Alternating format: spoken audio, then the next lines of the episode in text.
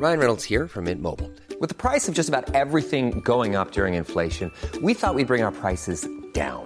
So to help us, we brought in a reverse auctioneer, which is apparently a thing. Mint Mobile unlimited premium wireless. Ready to get 30, 30, bit to get 30, bit to get 20, 20, 20, bit to get 20, 20, bit to get 15, 15, 15, 15 just 15 bucks a month. So, Give it a try at mintmobile.com slash switch. $45 upfront for three months plus taxes and fees. Promo for new customers for limited time. Unlimited more than 40 gigabytes per month. Slows. Full terms at mintmobile.com. Te lo cuento, te lo cuento. Tu dosis diaria de noticias. Es miércoles 2 de octubre. Llegamos a la mitad de la semana y aquí en Te lo cuento te vamos a dar tu dosis diaria de noticias para que empieces tu día muy bien informado. De lo más revuelto. Así está Perú, después de que el presidente Martín Vizcarra disolviera el Congreso y llamara a nuevas elecciones parlamentarias. Te damos un poco de contexto de lo que está pasando por allá. La semana pasada, el gobierno de Vizcarra mandó una moción de confianza al Congreso para tratar de modificar el sistema con el que se designan a los jueces del Tribunal Constitucional de su país. La idea era impedir que el tribunal fuera controlado por la oposición, que es liderada por Fuerza Popular, el partido de Keiko Fujimori, la hija del expresidente Alberto Fujimori, quien está en prisión preventiva por lavado de dinero, y el partido aprista. Y a todo esto, ¿cuál es el problema? El Congreso es de mayoría fujimorista y no quiso ni analizar la petición del presidente. En cambio, el lunes eligió un nuevo magistrado para el Tribunal Constitucional, provocando que el presidente tomara medidas extremas. Horas después, Vizcarra disolvió el Congreso y llamó a nuevas elecciones parlamentarias para el próximo 26 de enero, pensando que así la población podrá decidir, de una vez por todas, si confía más en Vizcarra y su partido, Peruanos por el Cambio o PKK, o en los Fujimoristas. Pero la situación se complicó todavía más. Los legisladores no quisieron abandonar el Congreso y respondieron suspendiendo temporalmente a Vizcarra y nombrando a la vicepresidenta Mercedes Araoz como su reemplazo.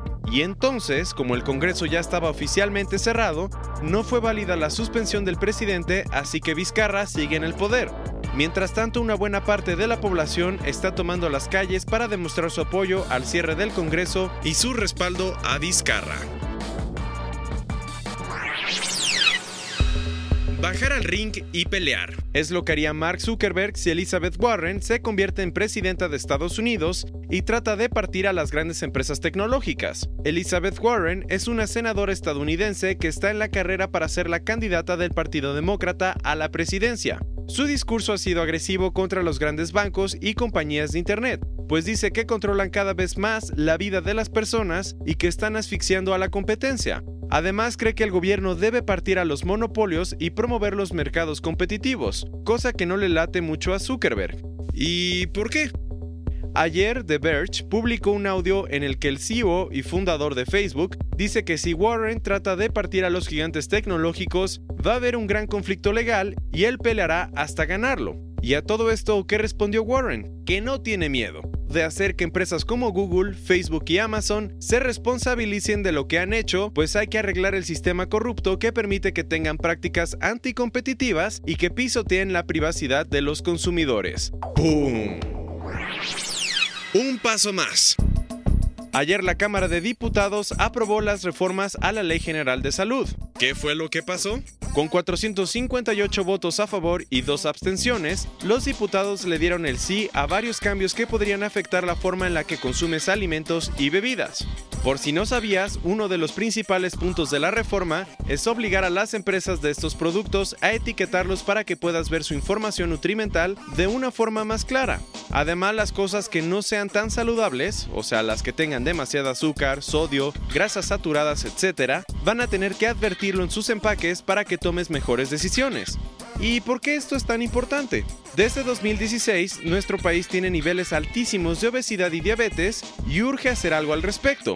De hecho, hasta representantes de la Organización de las Naciones Unidas han hablado de la importancia de que nuestro país haga algo pronto. Ahora solo falta esperar a que las reformas pasen al Senado para ver si los etiquetados se convierten en una realidad.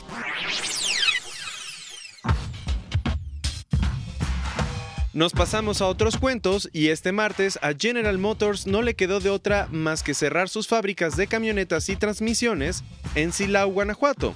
¿Y por qué? ¿Cómo estuvo? Resulta que los más de 49 mil trabajadores del sindicato United Auto Workers llevan tres semanas en huelga contra la empresa en Estados Unidos y han provocado una escasez de piezas. Como era de esperarse, las plantas de nuestro país se quedaron sin suministros e inevitablemente tuvieron que cerrar. ¿Alguna vez te han dicho que bebes como un cosaco? Pues esa frase viene de un mito sobre un pueblo nómada ruso que bebía en exceso. Desde entonces, Rusia tiene la reputación de tener un alto consumo del alcohol, pero ayer la Organización Mundial de la Salud, la OMS, desmintió la creencia. Resulta que entre 2003 y 2016, el consumo de bebidas alcohólicas entre los rusos disminuyó 43%. La caída fue principalmente por las medidas del presidente Vladimir Putin, que incluyen restricciones a la venta de alcohol y campañas que promueven estilos de vida saludables. Así que, súper. Ayer las autoridades de Indonesia echaron para atrás los planes de cerrar la isla de Komodo para los turistas. Acuérdate que en junio el gobierno anunció que iba a cerrar las puertas de la isla por un año para evitar que las personas interfirieran con el comportamiento natural de los dragones de Komodo, la especie de lagartos más grandes de la Tierra.